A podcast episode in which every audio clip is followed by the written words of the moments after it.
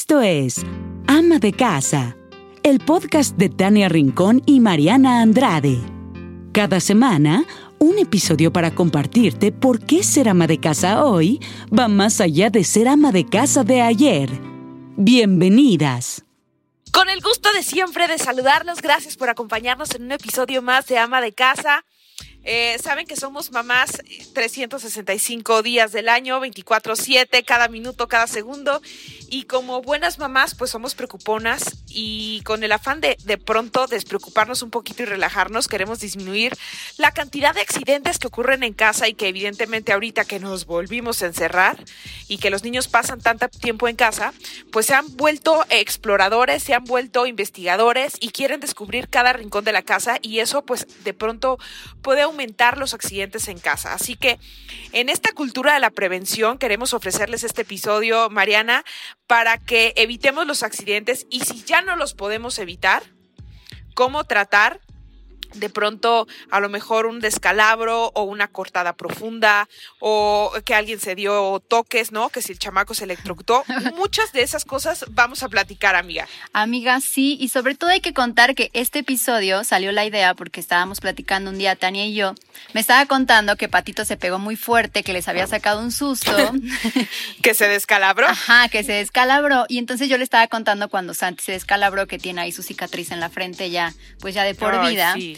Y entonces ya sabes que entre mamás empezamos a, a recomendarnos que la pomada, que los chochitos de árnica, pero pues realmente son cosas que uno sabe como de voz en voz, pero qué importante saber, o sea, tener exactamente la instrucción de lo que tienes que hacer, ¿no? Y, pues estar como tranquilo de aquí a que uno llega al servicio médico o a lo mejor saber si es o no necesario asistir, ¿no? Con, con un doctor. Entonces, qué mejor pues tener hoy la presencia de un especialista que nos pueda resolver todas estas dudas, que nos deje un poco más tranquilos pues a mamá, a papá. Y por eso tenemos aquí a Francisco Meoño, que es pediatra egresado de la UNAM con especialidad en atención en niños con síndrome de Down. Francisco, qué tranquilidad tenerte aquí con nosotras. Muchísimas gracias por aceptar esta invitación. Hola Mariana, ¿qué tal? Pues el gusto es mío, realmente muy contento de participar con ustedes y justo llevar esta información a las mamis que nos están escuchando. Y sí, justo todo lo que platicaron, pues es súper, es bien importante, ¿no? El hecho de que ahorita estamos justo en casa y realmente la gran mayoría de los accidentes ocurren en el domicilio y pues como bien dijo Tania, eh, la importancia de prevenirlos y que muchas veces los niños nos van ganando por milímetros y puede haber algún accidente y saber qué hacer. Oye, Paco, pero yo hubiera pensado que de pronto los accidentes se daban más que cuando le llevabas a la clase de fútbol o al ballet o al parque o a casa de la abuela. O sea, sí se están dando más accidentes ahorita en esta época que estamos encerrados. Sí, de hecho, justamente las estadísticas que se tienen a nivel nacional refieren que hasta un 80% de los accidentes justo ocurren ya sea en la casa o en lugares de esparcimiento, que estos pues eran los parques, eh, los juegos que estaban como en las unidades habitacionales, que pues realmente los podríamos considerar como dentro de la casa. Y justo en el 2017 el IMSS sacó un estudio donde en la temporada vacacional aumentaba de forma considerable los accidentes en casa. Entonces, si bien esto no es una temporada vacacional por las condiciones epidemiológicas, pero sí pues hemos estado más tiempo en casa y pues por eso nos hemos dado cuenta que aún con todas las prevenciones, pues los accidentes siguen ocurriendo. Claro. Y es que suceden en un parpadeo, o sea, y la impotencia que tiene uno como papá. A mí con Santi lo que me pasó fue que eh, iba corriendo y entonces dio, o sea, se dio como con el borde de la puerta. Tenía dos años, pero la impotencia mía era, lo pudiste haber agarrado, ¿no? O sea, le pudiste haber dicho, no hagas eso, hacia allá no. Y sucedió. Y entonces ya fue a hospital y fue que le tuvieron que poner un chorro de puntadas. ¿Cómo podemos prevenir eso? Ay, no, amiga, es que, mira, antes de que Paco nos dé su respuesta, ahí sí es como hacer equipo porque somos mamás, pero tampoco tenemos superpoderes. O sea, a veces quisiéramos Pues sí. prevenir y aunque estemos atrás de ellos, ocurren. Y, y la culpabilidad no la quita nadie porque dices, ay, ojalá que me hubiera pegado yo. Pero Sí. solo a veces así aprenden. O sea, me voy a escuchar súper abuelita, pero, pero sí, Paco, ¿cómo, ¿cómo hacemos de pronto para atender este tipo de, de lesiones? O sea, una descalabrada, que se abre la cabeza. Claro, o sea, yo creo que aquí pues es bien variable, sobre todo porque los grupos de edad son muy distintos, ¿no? Entonces, creo que sí, como ustedes bien dijeron, eh, pues siempre tratamos de estar como bien pendientes, ¿no?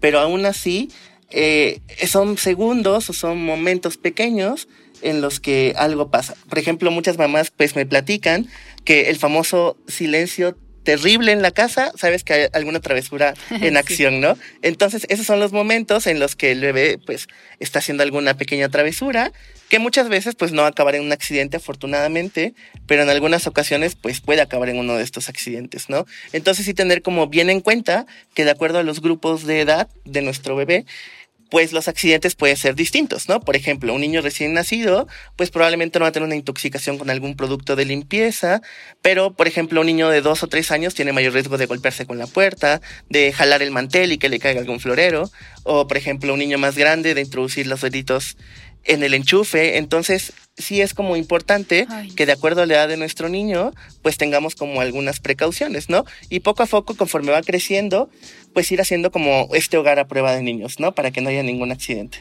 Entonces, así deberíamos irnos, ¿no, Mariana? O sea, si te parece, a lo mejor ¿cuáles son los accidentes más comunes en recién nacidos y hasta tres o seis meses de, de, nacido? ¿Cuáles serían esos accidentes? Muy bien, bueno, pues de recién nacido, algo que como tal no es un accidente, pero sí que tenemos que estar como bien conscientes, es la famosa muerte de cuna, que como tal, pues no hay como algo que podamos como...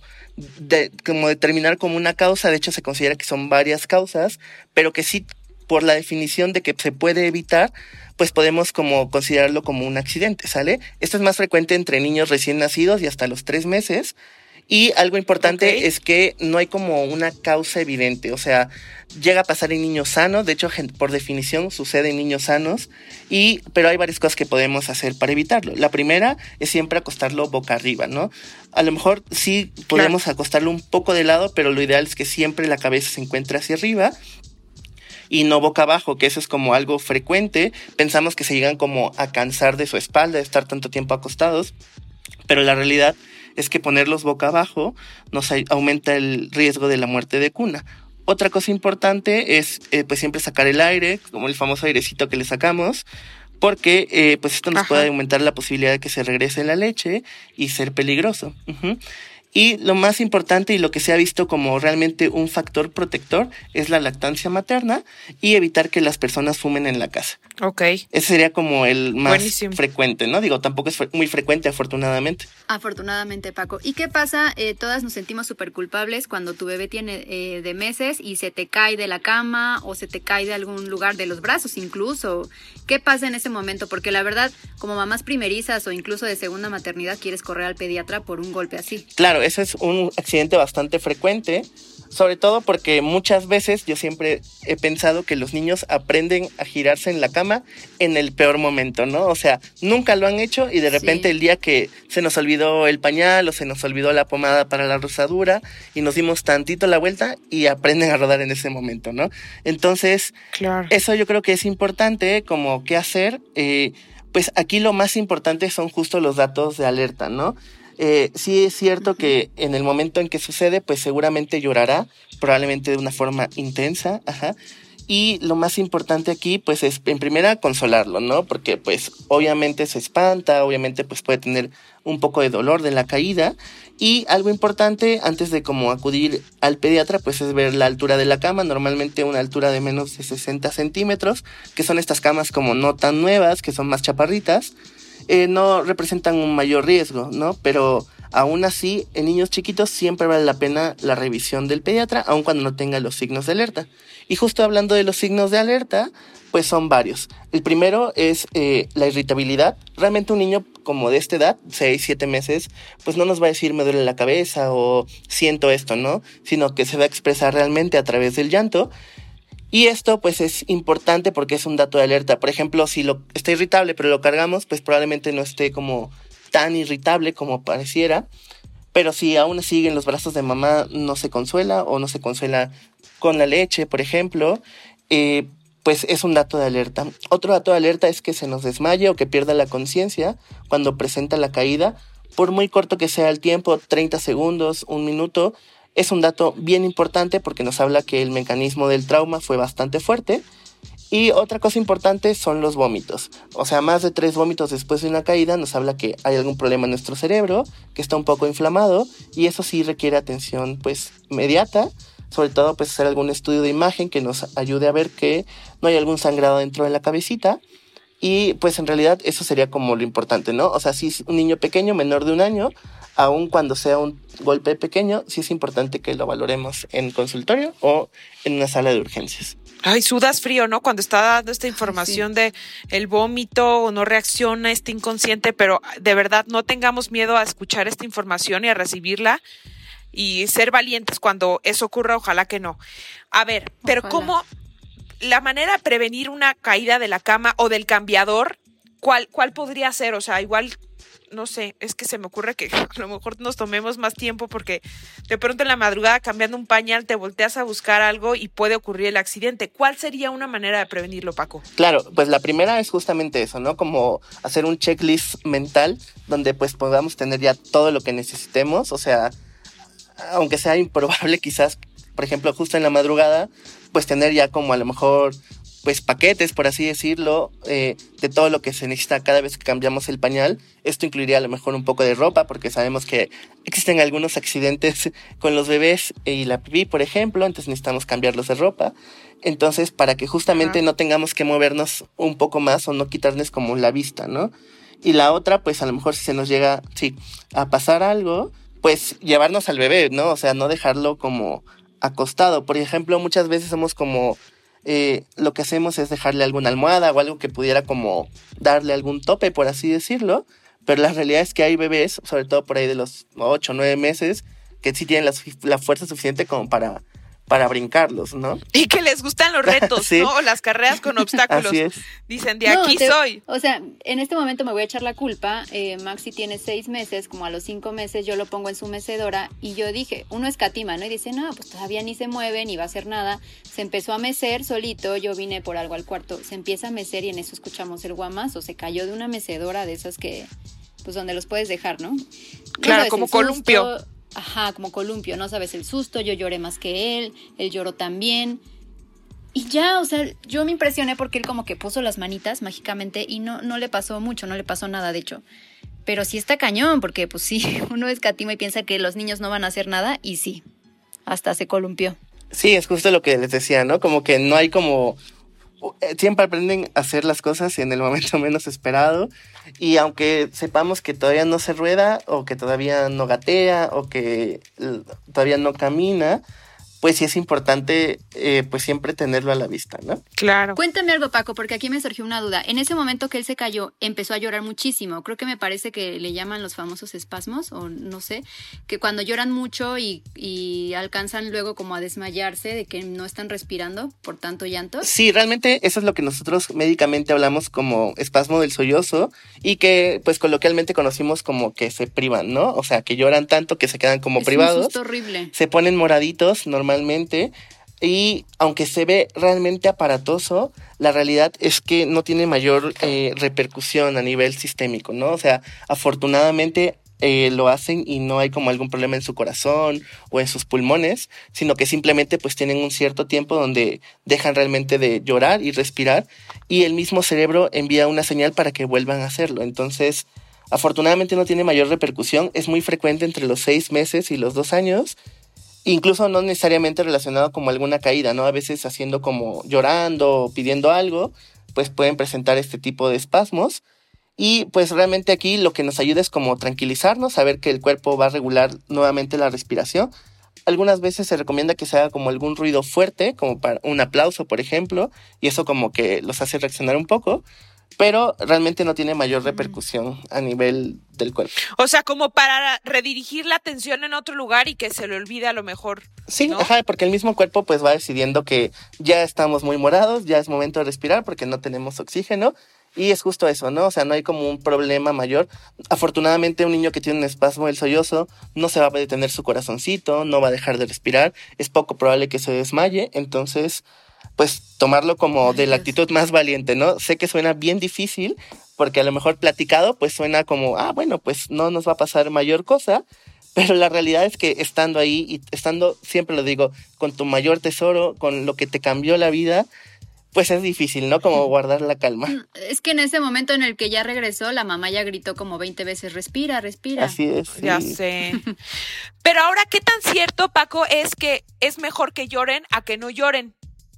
O sea, que cuando se cae, se da un, se da un golpe, una buena señal de que está bien o, o, no sucedió algo tan grave en el menor es que está llorando. Pues realmente con reserva, ¿no? O sea, sí tienen que llorar porque eso nos eh, permite evaluar que hay un estado de conciencia adecuado, porque la reacción normal de un golpe, pues sería llorar, ¿no? O sea, realmente esto va más allá como de la, lo que podemos saber de un niño, porque pues realmente los estudios como de su conciencia o de lo que saben de mamá y papá, pues nos limitan porque no nos podemos meter a la mente de un bebé, pero la realidad es que el instinto de protección o de buscar protección en mamá y llorar pues existe, ¿no? Entonces, sí es bueno que llore, llega un punto en el que el llanto pues puede llegar a ser incontrolable y esto sí puede ser una señal de alerta, no solo pensando en la parte de que se pudo haber lastimado su cerebro, pero a lo mejor pudo haber caído y lastimado la muñeca o un codito o algo, ¿no? Entonces,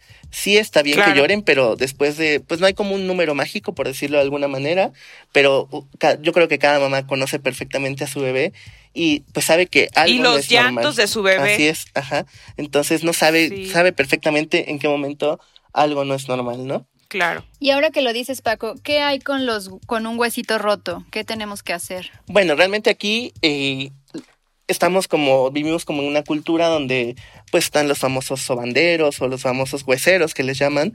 La realidad es que sí es súper importante acudir al médico eh, para saber si hay como algún huesito roto, la verdad, la mejor forma de predecirlo es el dolor intenso o la deformidad de la articulación o de la extremidad y sí acudir inmediatamente a urgencias porque a veces intentamos como hacer alguna maniobra como para acomodar y esto pues podría interrumpir el flujo sanguíneo del hueso y eso sí nos podría tener como alguna complicación importante. Entonces, si creemos, si vimos un golpe fuerte y creemos que puede haber alguna fractura por la deformidad de la extremidad o dolor en cuanto tocamos, vale la pena ser más prevenido y acudir al médico, tomar radiografías y descartar o confirmar el diagnóstico. Ok, esto quiere decir, se acaba de caer y ves a lo mejor fatal, fue una fractura expuesta, en ese momento no haces nada, no inmovilizas, no tratas, o sea, te lo llevas a emergencias. Bueno, si es una fractura expuesta, sí tratar como de inmovilizarlo un poco, aunque realmente los materiales que tenemos pues muchas veces en casa pues no inmovilizan de forma adecuada, ¿no? O sea, es raro que tengamos como una férula o algo en casa. Normalmente nos hacemos como pues con algunos, no sé, cartones duros, por ejemplo, pero la realidad es que en la inmovilización pues podríamos como lastimar un poco más, ¿no? Entonces, si tenemos un hospital cerca, yo creo que vale la pena que así como estamos, corramos inmediatamente. Ahora, dime una cosa, porque ya platicamos de eh, los bebés, ¿no? De recién nacidos hasta seis meses o puede ser nueve meses. Pero de pronto pues ya empiezan a caminar. ¿Cuáles son los accidentes más comunes en los niños que están aprendiendo a caminar? Bueno, pues ahí serían como dividirlos como un poquito más, sobre todo hasta a lo mejor un año, año y medio, que aprenden como a caminar. Ahí las caídas son frecuentes, ajá, que pues el manejo sería más o menos el que hemos platicado. Otra cosa importante pues son como que no saben muy bien caminar, entonces, por ejemplo, muchas veces se toman como de cosas que no pesan, por ejemplo, el mantel y pues si está el florero o están como las frutas a veces. La lámpara. Exacto, ajá. Entonces todo eso pues puede caer, ¿no? Entonces, eso es como bastante frecuente. Aquí, pues, el manejo es exactamente el mismo, de un golpe en la cabeza, que es donde normalmente se les cae, ajá. Y esa sería como una de las cosas más frecuentes, ¿no? En cuanto a los accidentes, eh, a lo mejor, eh, pues las quemaduras no son tan frecuentes, yo creo que son un poco más frecuentes en edades más avanzadas, que es cuando el niño ya camina un poco más y entra a la cocina, por ejemplo, ¿no? Que eso pues también es importante y que seguramente más adelante lo tocaremos, pero sí, las caídas o los golpes es la más frecuente en esa edad. Entonces, digamos que si eh, nuestros bebés, nuestros hijos están aprendiendo a caminar, tratar de generarles un ambiente pues propicio, digno para que no puedan pues lastimarse con ningún objeto, ¿no? O sea, pues sí, que no sea una casa de adultos, que sea una casa adaptada para estos bebés y esta etapa donde evidentemente pues van a sufrir más caídas porque así aprendemos a caminar. Claro, justamente es eso, ¿no? O sea, a lo mejor ponerse un ratito en la mente del niño y decir, a ver, ¿qué me puede como atraer tocar o qué me puede como ser interesante, ¿no? Siempre como a lo mejor hasta ponernos a gatear un poquito y ver qué es lo que sobresale, qué es lo que hay por ahí. Por ejemplo, algo frecuente, desafortunadamente, pues son las famosas caídas de las escaleras, ¿no? Que muchas veces pues tenemos al niño en el segundo piso, empieza a caminar y obviamente no conoce cómo bajar un escalón y pues puede rodar por las escaleras, ¿no? O sea, sí puede ser algo con consecuencias importantes. Y también, pues, por ejemplo, ahí nos ayuda mucho las famosas rejitas que se ponen tanto al inicio como al final de las escaleras para evitar este tipo de accidentes, porque a lo mejor subiendo, pues puede que si, si van subiendo a gatas, por ejemplo, pues solo se golpeen leve, pero también podrían llegar a rodar, ¿no? Entonces, es importante que tanto arriba como abajo de las escaleras tengamos alguna protección. Oye, Paco, ¿y cómo podemos evaluar una herida si ya se cayó, ya se pegó y vemos sangre? automáticamente las mamás vemos sangre y ya estamos espantadísimas. Sí. Muchas veces secas la sangre y la herida no es tan profunda, pero muchas veces sí. Así es. Ahí sí, lo primero es en cuanto vemos una herida, lavar con agua, ¿sale? Entonces, tener eh, un equipo de, de gasas, a lo mejor unas vendas, sobre todo gasas estériles, porque a veces pues si nos pasa en la cocina agarramos el primer paño o el primer tapo que encontramos, que a lo mejor no es el más limpio, entonces sí es importante que tengamos como unas gasas donde podamos empezar a enjuagar la herida, realmente evitar poner alguna crema o alguna sustancia, sobre todo porque inicialmente lo que necesitamos es controlar la hemorragia, ¿no? Si es una herida muy superficial, con presionar directamente la herida y con unas gasas va a ser suficiente para que se detenga el sangrado, ¿no? Y probablemente ese tipo de heridas superficiales no requieran ninguna sutura o ningún otro tratamiento, a lo mejor un poco de analgésico, pero podemos ir como con más calma al médico, ¿no? Para que lo evalúe. A diferencia de las heridas que no se detienen, si en unos 5 minutos sigue sangrando la herida o es un sangrado abundante, sí tenemos que acudir directamente al médico. Justo como lo que platicábamos del el descalabro de Patricio, pues a veces eh, el cuero cabelludo es muy escandaloso en cuanto al sangrado, ¿no? Entonces, mm, muchas veces requieren un poco de, pues, presión, pero además, eventualmente alguna sutura. Entonces, si vemos que no se detiene el sangrado, pues hay que acudir con el médico para decidir si necesita o no alguna sutura.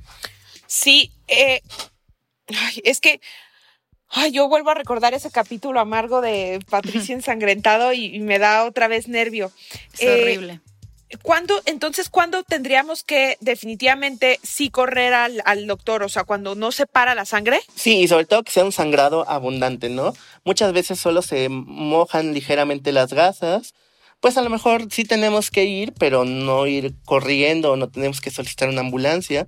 Pero si el sangrado es abundante, que se llenan rápidamente, o las gasas se empapan o hasta chorrean, esa sí es una herida urgente que requiere atención.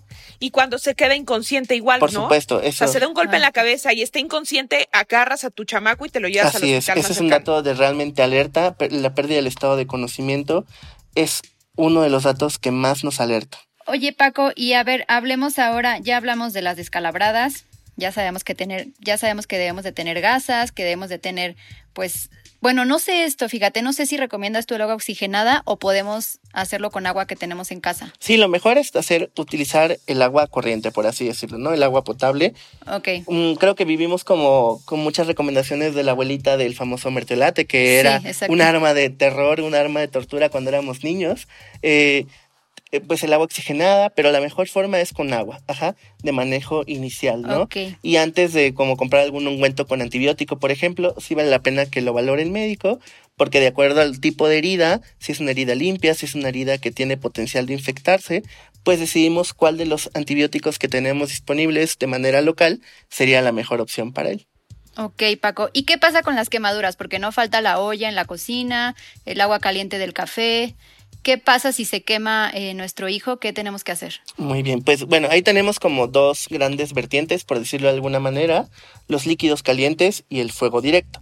¿No? En cuanto a los líquidos calientes, pues justamente están como las ollas, ajá, eh, pues la comida, eh, y aunque no es como tal líquido, pero por ejemplo las quemaduras de la plancha, que son como bastante frecuentes también, a veces pues está conectada y dicen, oh, ¿qué hará esto?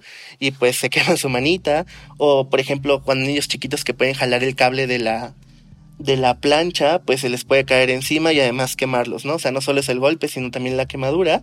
Entonces, pues ahí lo que se recomienda como tratamiento de urgencia de estas quemaduras que son superficiales o que son sencillas, es primero meter como la extremidad o la parte que se quemó en agua fría, de preferencia que sea como el agua corriendo, porque físicamente hablando, pues si lo dejamos como estancada el agua, se va a templar nuevamente. Entonces, por lo menos unos 10 a 15 minutos. Esto nos va a ayudar a que mejore el dolor y además que no haya tanta inflamación de la piel. Y la otra es que ahí sí evitar poner cualquier producto. Por ejemplo, muchas veces, pues eh, alguno de los remedios de abuelita, pues era, por ejemplo, poner jitomate y nos llegaba así como el niño quemado y con jitomate. Entonces, despegar eso, pues les causa muchísimo dolor. Entonces, no colocar absolutamente nada, ninguna crema, sino simplemente el agua fría y muchas veces pues pueden aparecer algunas ampollas, sobre todo cuando hay quemaduras con líquidos calientes, entonces ahí no, tratar de reventarlas ni nada y ahí sí acudir al médico. Ok. Ok. Entonces, agua directamente. Así es, solo agua, así bajo el chorro directamente. No, por ejemplo, de los remedios más frecuentes, pues justamente el jitomate, la pasta de dientes, que también era como muy frecuente de aplicar. Entonces ahí sí, absolutamente nada simplemente agua fría. Perfecto. Ni la famosísima sábila. También no, o sea, porque a veces se adhiere tanto a la piel y si hay alguna ampolla, pues despegaríamos como la sábila, la ampolla, que pues incluye obviamente a la piel y pues la piel realmente dentro de todas las funciones que tiene, que realmente son muchas, la más importante pues justo es una barrera, ¿no? Contra microorganismos y esa barrera pues la vamos a perder si nos llevamos capas de la piel que no tendríamos que haber perdido por aplicar algunos pues remedios caseros ya habíamos hablado de los bebés que estaban empezando a caminar. ¿Qué etapa seguiría para el tema de la prevención? Pues ahí justo también dentro de esta etapa, niños por ejemplo de 2 a 3 años, es frecuente que tengamos eh, pues algunas quemaduras eléctricas o electrocuciones, que es un nombre adecuado, y que como tal eh, pues también son fáciles de prevenir en el sentido de que podemos utilizar eh, a estas tapitas que se venden donde el enchufe queda tapado completamente, entonces impide que el niño meta el dedito y que dentro de las quemaduras pues puede ser algo muy sencillo o un accidente muy leve, pero eh, pues estas famosas imágenes donde se quedan prensados a la luz, pues la corriente eléctrica pues tiene eh, pues dentro de las cosas que puede alterar pues funciona como una quemadura, entonces pues puede lastimar órganos como riñones, cerebro, músculos. Entonces, realmente sí puede ser muy peligroso. Entonces. O sea que a simple vista no vamos a ver, pero que el, daño va a estar interno. Exacto, porque justamente la corriente eléctrica entra, por ejemplo, si mete el dedo por el dedo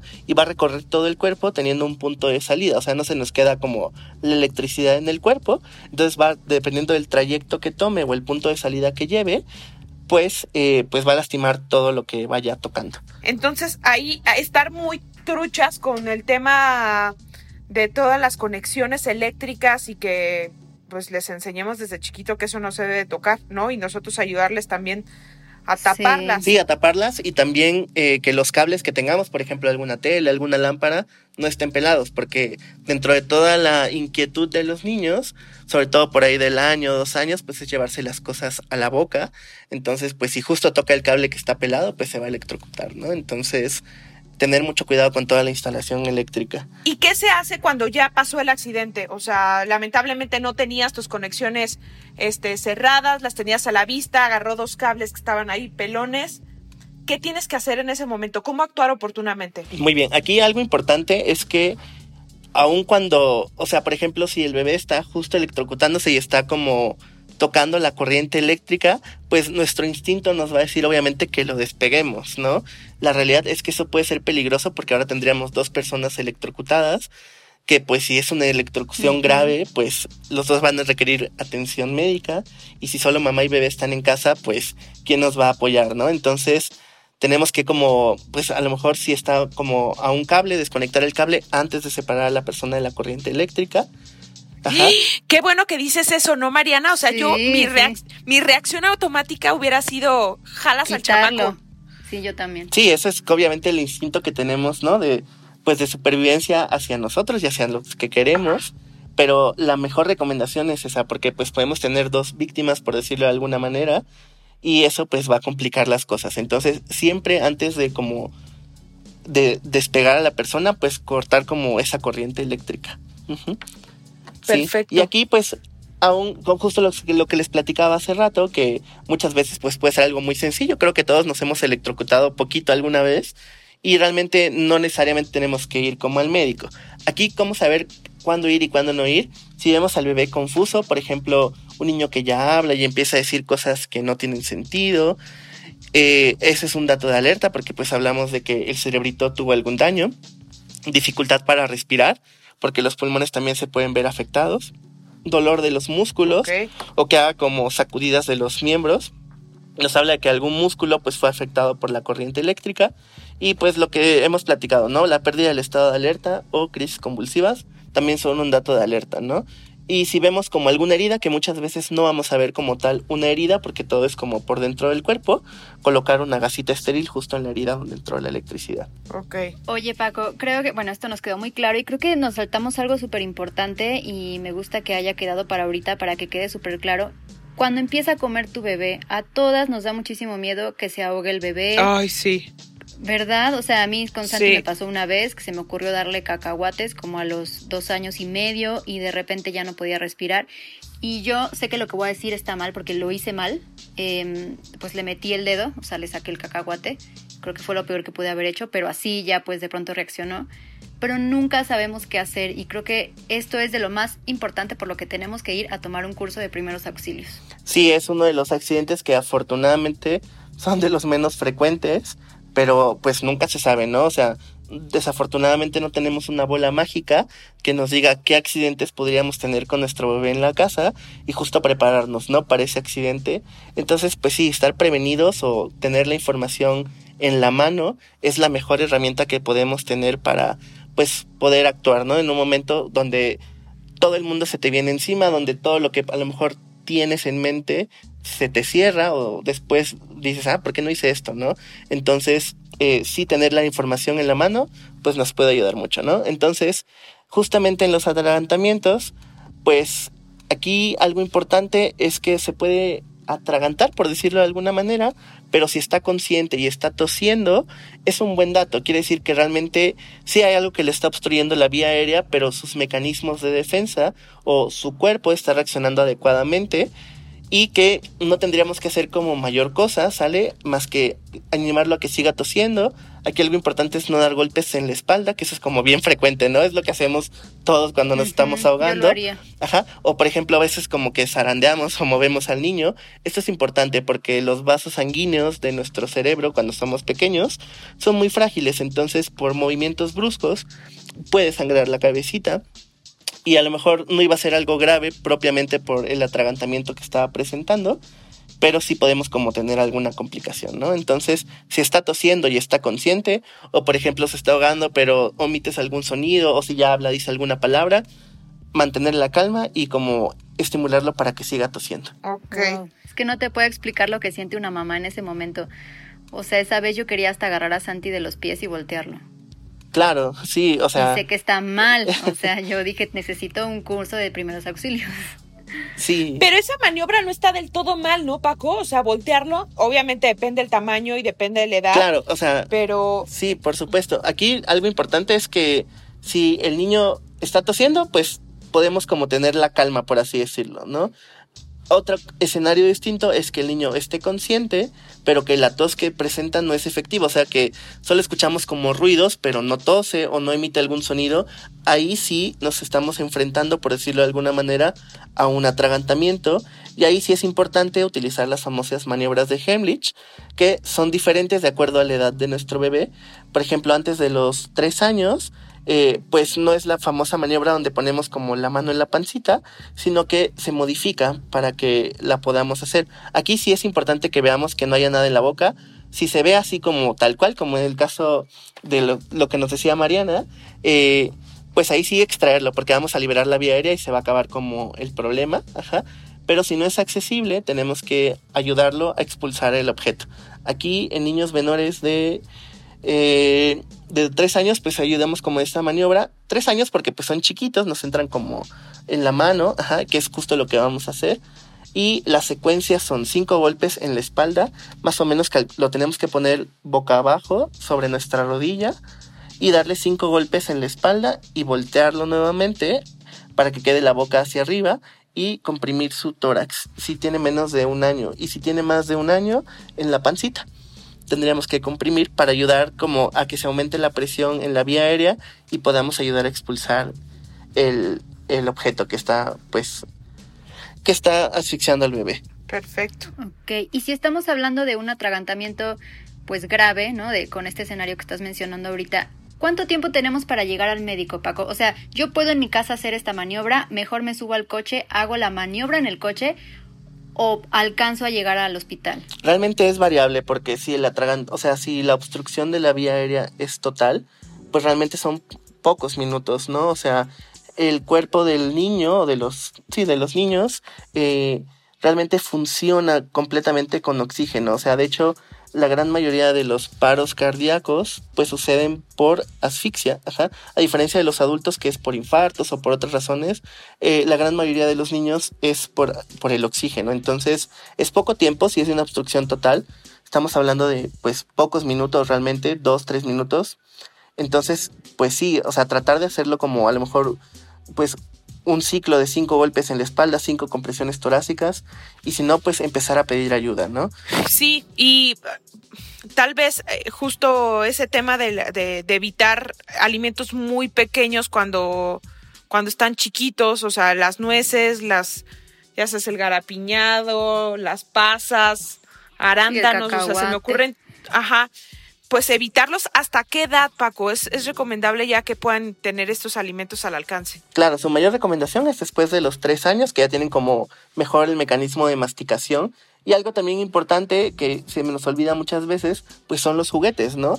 Porque muchas piezas son pequeñas, el niño pues por instinto, por diversión o por investigar el mundo, va a introducir la pieza a la boca y pues se puede asfixiar, ¿no? Entonces no solamente es la comida, sino también los juguetes. Entonces también cuando vamos a pensar como qué juguete le puedo regalar en Navidad o en su cumpleaños a mi niño, pues tenemos que pensar que la edad sea apropiada, ¿no? O sea, que no tenga piezas pequeñas si es un niño menor de tres años.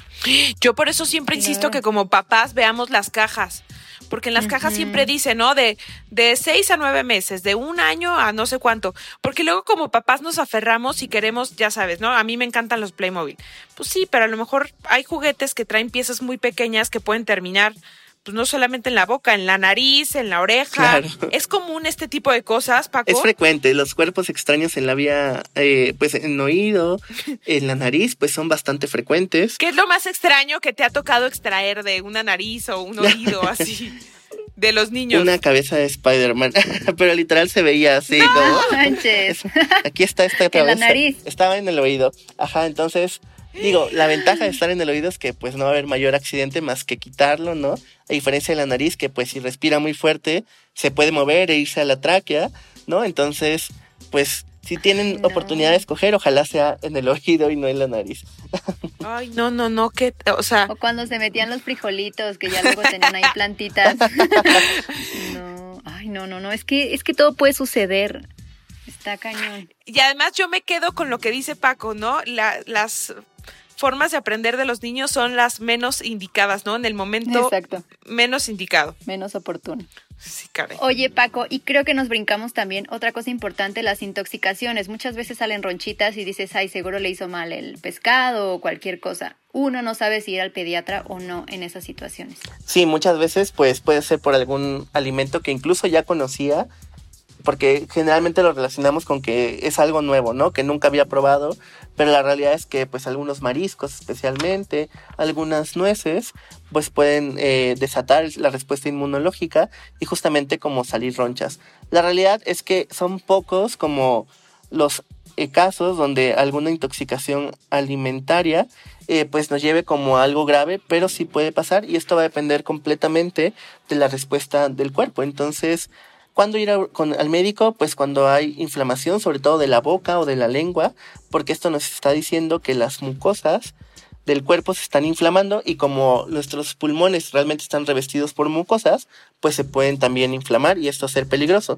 Otra cosa importante, que sean muy pálidos o que tengan dificultad para respirar. Esto sí es de súper urgencia. Y en niños que ya tienen como alguna alergia conocida, pues aquí no es tan frecuente, pero por ejemplo en Estados Unidos tenemos estas famosas plumas de adrenalina que pues ya tienen como cierto eh, medicamento, por decirlo de alguna manera, que pues ayudaría como rápidamente a controlar la, la alergia, ¿no? Entonces, solo es en niños que realmente tienen como alguna historia alérgica importante, pero sí, si vemos algún dato de alerta, correr inmediatamente a urgencias.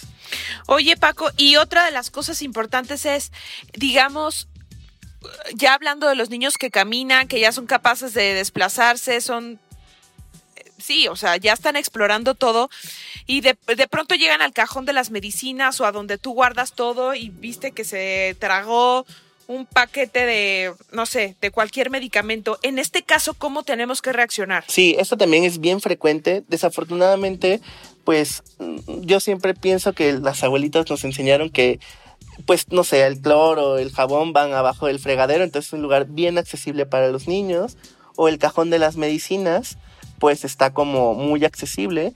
Y sí, efectivamente hay pastillas que se ven bien bonitas de color rojo, de color morado, ¿no? Entonces, pues un niño pues probablemente piense que es un dulce. Aquí sí es importante porque prácticamente... Los anticonceptivos de la mamá, que hasta tienen letritas, ¿no? Exacto, vienen en circulitos, por ejemplo, ¿no? Entonces, pues se ven atractivos para ellos.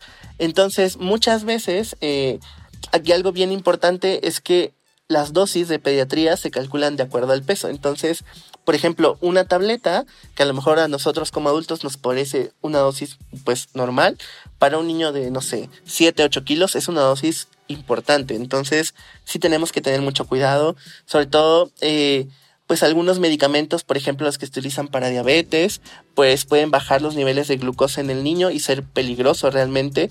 Entonces todo este tipo de medicamentos, tenerlos como en un lugar aparte, ¿no? Un lugar donde el niño no llegue, idealmente bajo llave, sería como una muy buena opción. Y al igual que el cloro, que los detergentes, que todo ese tipo de cosas, en lugar de abajo, lo más arriba posible, ¿no? Así es, y bien tapados. Otra cosa es que somos como adeptos a a poner las botellas como de refresco y llenarlas de otro producto de limpieza, ¿no? Entonces el niño pues no sabe o si ya conoce que el refresco existe.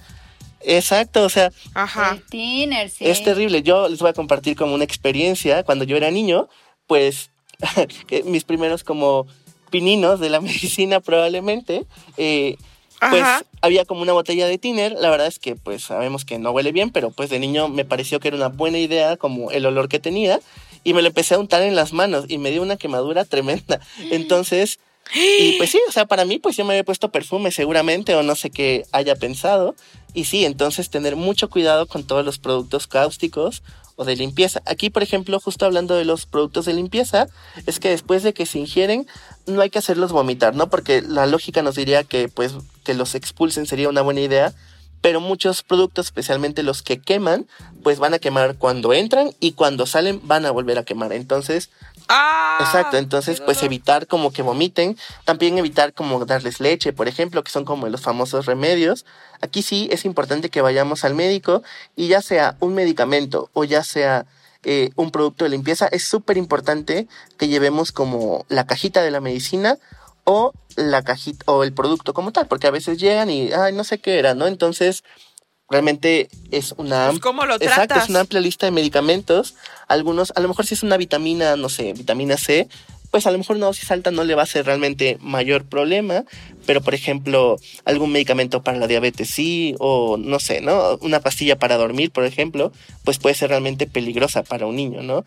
Y otra cosa es que los productos de limpieza, algunos, por ejemplo el cloro, que es el cloro como comercial, las concentraciones que tiene de cloro no son peligrosas. Entonces es rarísimo que haya como algo grave después de la ingesta de cloro. Pero por ejemplo la sosa cáustica pues es peligrosísima, ¿no? Entonces sí es importante que llevemos el producto. Entonces no le doy, no le doy nada para que vomiten, no le doy leche. Nada, nada. Agarro lo que se tomó o lo que se tragó y lo llevo directo al doctor. Perfecto. Oye, Paco, dime algo. Yo estoy segura que esta respuesta que nos vas a dar nos va a tranquilizar a muchas porque muchísimas mamás como que siempre tenemos esta culpa de estarle escribiendo al pediatra, de... O sea, dices, ay, pues se cayó poquito, pues mejor no lo voy a molestar, no le voy a escribir, porque seguramente tienes casos, pues, ¿no? Como más graves. ¿Tú qué opinas? Porque pues tú tienes ahorita muchos pacientes. ¿Qué pasa si una mamá te escribe y te dice, pues es que mi hijo se cayó? Yo creo que la comunicación es súper importante. La realidad es que es mejor como ser prevenido, como a decir, ah, no pasó nada, ¿no? Pero realmente puede estar pasando algo. O a lo mejor no tiene nada, pero en el transcurso de las horas sí puede suceder algo, entonces como médicos o como pediatras en este caso, pues sí es importante para nosotros decir, ah, ok, bueno, mire, ahorita está bien, pero vigile que no pase, no sé, por ejemplo, en el caso de las caídas, ¿no? Que no haya vómitos, que no le cueste despertarlo, que esté bien, que no esté muy llorón, ¿no? O sea, si pasa eso, pues lo vigilamos, lo, lo revisamos, ¿no? Sí es importante porque el tiempo de respuesta o el tiempo en el que actuamos, pues puede ser como eh, puede influir de forma importante en el pronóstico o en el resultado que podemos tener. Entonces, aunque sean accidentes pues pequeños, ¿no? O sea, a lo mejor, no sé, si iba caminando y se pues tropezó tantito, pues podemos vigilarlo, pero si vemos algo alerta, vigilarlo. Pero si vemos que es un accidente, por ejemplo, la caída de la cama, que comió algo que no debía, eh, se le cayó un florero, ahí vale la pena tener como la comunicación estrecha, ¿no? Con tu médico. Por eso es importante que todos tengamos como un pediatra de confianza, un pediatra con el que sentamos cierta química, que sentamos cierta, cierta empatía, porque pues eso es como la clave, ¿no? O sea, cuando encuentras como a tu pediatra creo que hay como magia o hay como cierta química que es súper importante, ¿no? Y que exista la confianza de que si algo sucede, ¿no? Pues poderlo como, poder como tener comunicación directa. Ay, lo dices muy bien, Paco, porque yo soy de esas que me da mucha pena. Siempre me imagino al pediatra diciendo así como, ay, señora, y me está marcando, o sea, yo aquí atendiendo algo grave y me está marcando para decirme que su hijo tiene 37 de temperatura no sé, como que siempre, siempre siento eso. No, más vale, más vale exagerar, como dice Paco, y tener como esta tranquilidad y paz mental de que estás haciendo lo indicado. Y justo era lo, era mi punto a, donde iba. O sea, que tengamos en casa quizá como un protocolo de, de emergencias, ¿no? O sea, a lo mejor se me ocurre que como tenemos pegado en el refri el teléfono de la pizza, de la barbacoa y demás, que tengamos el de tu pediatra, no, o sea, el del pediatra de, de tus hijos, por si tú no estás, que la gente con la que está, o sea, si se quedó con tu suegra, con tu mamá, con tu tía, con tu prima en casa, que sepan qué es lo que tienen que hacer en caso de una emergencia y a qué hospital ir, ¿no? O sea, porque si de pronto se me ocurre que si se descalabró, ah, ¿qué haces? No sabes ni cuál hospital te queda cerca, ¿no? Entonces, como que sí tener una ruta súper clara de, cómo llego a tal hospital, en cuánto tiempo y que eso ya lo sepa toda la familia. ¿O, tú qué dices? Claro, o sea, eso es bien importante porque a lo mejor sabes perfectamente que el hospital está a tres cuadras o que está enfrente de tu casa, pero si el niño pues está sangrando o está desmayado, se te bloquea el mundo. O sea, la realidad es que pierdes la noción como de la lógica, por así decirlo. Entonces a lo mejor tener así como el hospital está enfrente, ¿no? O sea, o está en tal lugar, ¿no? Sí tener el número del médico o del pediatra como a la mano por cualquier cosa. Y eso es súper importante porque en un momento de urgencia yo creo que la forma lógica de pensar se nos pierde completamente. Entonces sí es importante que tengamos un plan de acción como para cualquier eventualidad. Perfecto, pues ahí les dejamos ese tip a todas las mamás y papás que nos escuchan en este episodio de Ama de Casa, tengan a la mano el teléfono de su doctor y pues antes que estar ahí sanando las heridas hay que tratar de tener un hogar que esté libre de accidentes, pero sobre todo con, con esta pues con esta conducta de prevención, que sea como un hábito, ¿no? Depende de la etapa que, esté nuestro hijo, siempre tratar de prevenir pues la mayor cantidad de accidentes, que a veces sabemos es imposible, porque ya confesamos nuestros pecados de mamás, pero sí a medida de lo posible, Mariana. Así es, amiga. Y si alguien, algún papá, mamá de los que nos están escuchando, pues están faltos de, de este pediatra de confianza, pues dinos, Paco, ¿dónde te podemos encontrar? Claro, me pueden encontrar en la clínica de Reina Madre, la sucursal Patriotismo.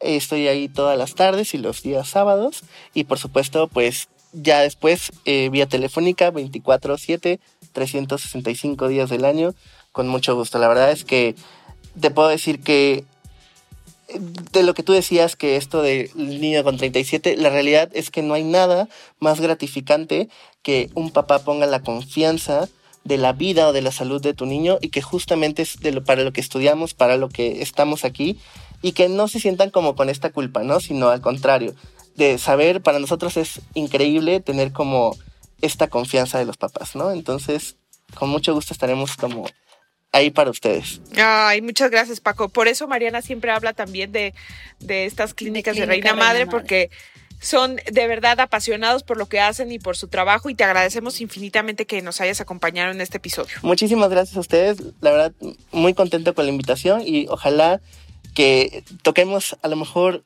salvemos un accidente y con esto creo que la misión está más que cumplida. De Que así acuerdo. sea, Paco. Muchísimas gracias y pues anoten en la lista, mamás, papás, ese curso y taller de primeros auxilios porque tenemos esta, esta información valiosísima de Paco, pero también es importante llevarlo a la práctica.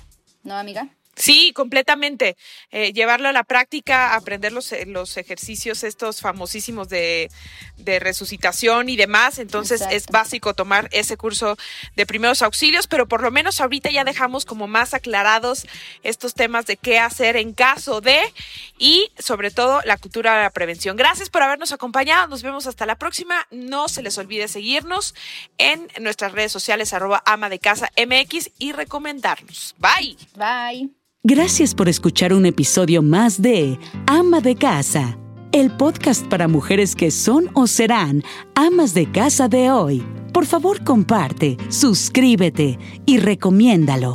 Nos escuchamos la próxima semana.